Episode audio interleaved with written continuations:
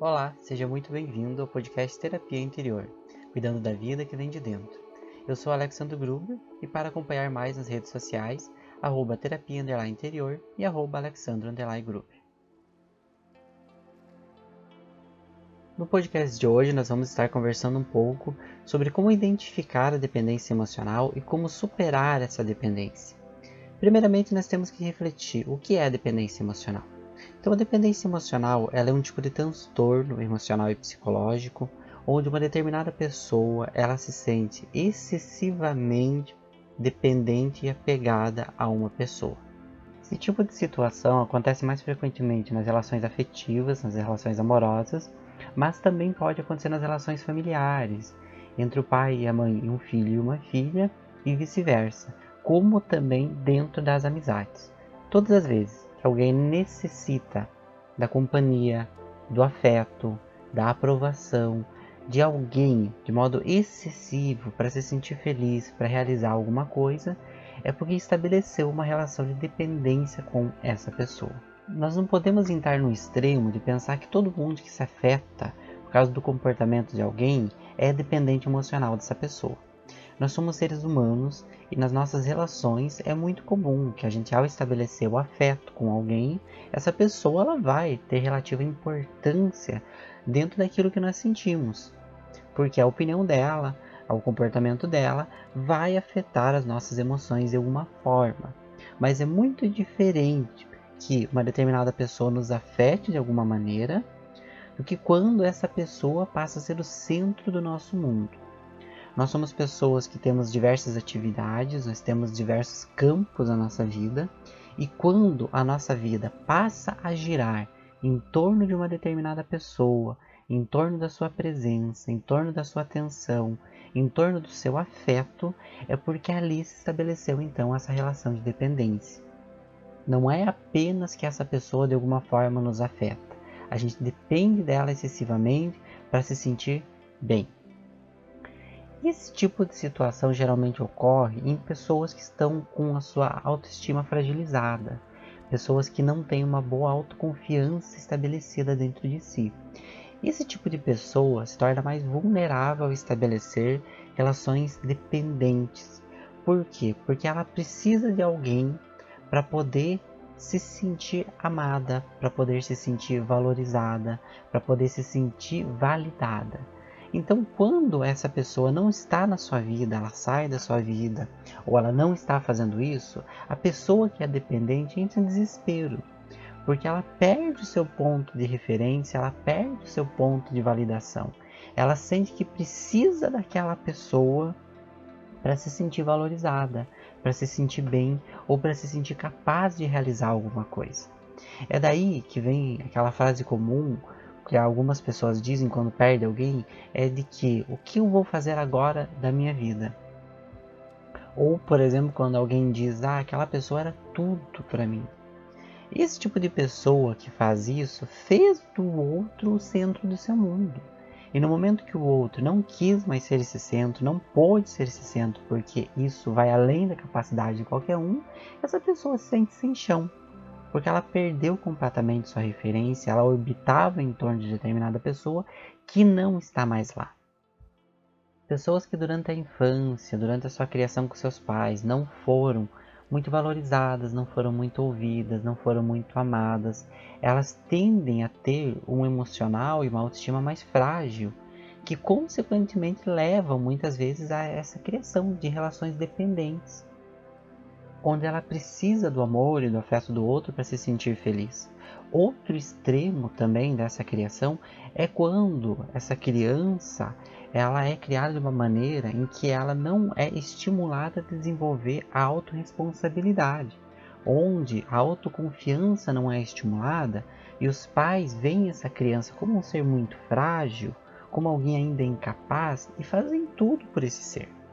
E aí essa criança ela cresce sem poder desenvolver a autonomia, sempre necessitando de alguém que faça suas coisas, sempre necessitando de uma atenção excessiva, e ela vai refletir isso nos seus relacionamentos posteriores, principalmente nos relacionamentos afetivos. porque ela vai continuar necessitando de alguém que cumpra aquela função que um dia seus pais cumpriram e que faça umas coisas por ela. Porque ela não foi criada para se ver como capaz. Então são dois extremos que acabam desaguando exatamente dentro desse ponto que é a dependência emocional, que é a dependência afetiva quando é nos relacionamentos amorosos.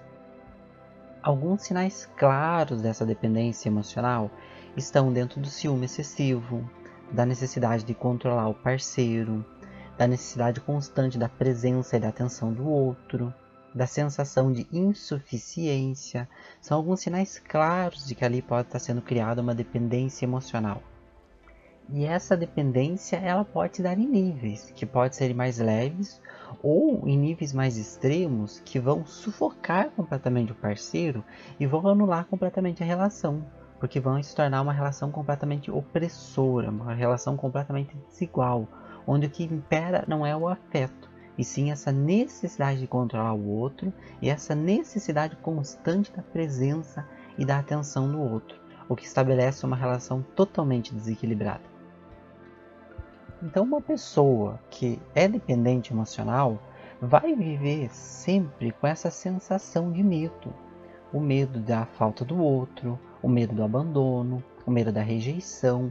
Mesmo quando o outro estiver perto e dando atenção, muitas vezes não vai ser suficiente, porque o medo vai falar mais alto. E a superação desse estado de dependência emocional, ele só acontece plenamente quando o indivíduo começa a estimular a própria autoestima quando ele começa a se enxergar como capaz, como autossuficiente, como uma pessoa bonita, como uma pessoa capaz de realizar diversas coisas e tira do outro a centralidade da sua vida.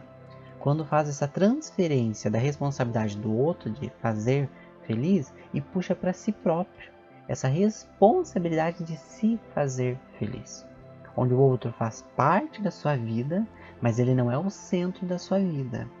Ele pode ter uma carga muito grande de importância, mas ele não é tudo. Porque essa pessoa ela entende que ela tem um valor para além do outro, que não é o outro que coloca valor nela, que não existe ali uma necessidade exclusiva do outro estar ali, para que ela seja merecedora do amor, para que ela seja capaz de realizar os seus sonhos. Por quê? Porque existem outras coisas que vão além da pessoa. Qualquer pessoa que se perceba num estado de dependência emocional dentro de uma relação, ou que finalizou uma relação e sente que não consegue viver sem o outro, precisa entender que boa parte dessa relação, na verdade, está pautada na visão de necessidade do outro, que não existe. É necessário então tirar essa centralidade e passar a olhar a vida para além de alguém. Quando essa pessoa começa a se voltar para as próprias atividades, para o trabalho, para os seus sonhos pessoais, para outras perspectivas de vida que vão mostrando que o viver vai além de ter alguém, do estar com alguém ou de alguém exclusivo estar na sua vida para se sentir bem. Essa pessoa, quando vai se libertando desse estado de dependência, vai compreendendo que a gente não necessita exclusivamente de ninguém na nossa vida, que a gente não depende exclusivamente de ninguém na nossa vida. Nós somos seres sociais, dependemos uns dos outros porque nos ajudamos, mas nós cooperamos e não nos tornamos dependentes, porque se tornar dependente é se tornar escravo do outro, escravo emocionalmente. E essa libertação ela só acontece quando a gente assume a responsabilidade da nossa vida, quando a gente se autocentraliza, se coloca no centro da própria existência, como protagonista da própria história, quando cria situações, quando cria diversos elementos que vão para além de uma pessoa, que estabelecem que a nossa relação, que a nossa relação com a vida não é só alguém, mas é um conjunto de coisas. Então, mesmo que uma pessoa vá embora, que uma pessoa não ame mais, essa pessoa, quando está madura emocionalmente e sai desse estado de dependência, ela compreende que ela tem outras diversas coisas que a sustentam. Então ela pode sofrer, ela pode sentir falta, mas ela vai superar, porque ela não colocou no outro essa responsabilidade de fazer feliz e assumiu essa responsabilidade para si mesmo. Então toda dependência emocional, ela tem fim quando a gente percebe que a gente só depende da gente para ser feliz. Que o outro, ele é sempre um acréscimo, ele é sempre uma colaboração, mas nunca o fator principal da nossa vida. a maior cura para dependência emocional sempre vai ser o alto amor. Espero que vocês tenham gostado do episódio de hoje e continuem acompanhando o nosso podcast por aqui para a gente refletir sobre mais temas para o nosso autoconhecimento e nosso desenvolvimento interior. Muita paz e muita luz no seu caminho. Um grande abraço.